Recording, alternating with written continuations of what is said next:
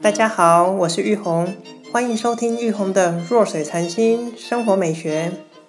这集我们来聊聊用香蕉纸做成的帷幕和玻璃灯饰设计。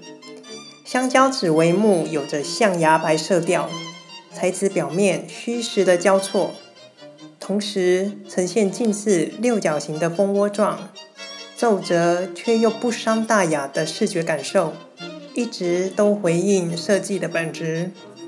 在灯光的照射下，晕染的层次效果进而浮现。触摸起来有着干掉，同时又柔软的卫生纸手感，非常的独特。用香蕉梗和纤维制作而成的帷幕，带出环保材质的理念，成为另外一个吸睛点。此外，有别一般的设计，复古毛玻璃的灯饰可算是独具巧思。玻璃工匠先把毛玻璃裁切成圆形片。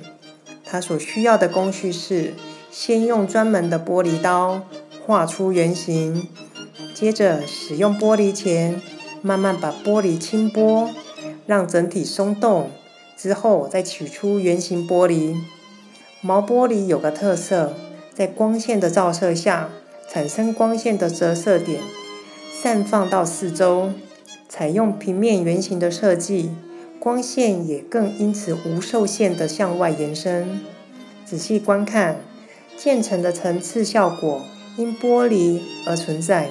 从细致度上来看，也会发现圆形玻璃的圆边有被修饰过，视觉上有着更深一层的外框存在。整体来说，除了设计感，更有着功能性的意义哦。这个建筑空间还有其他的特点。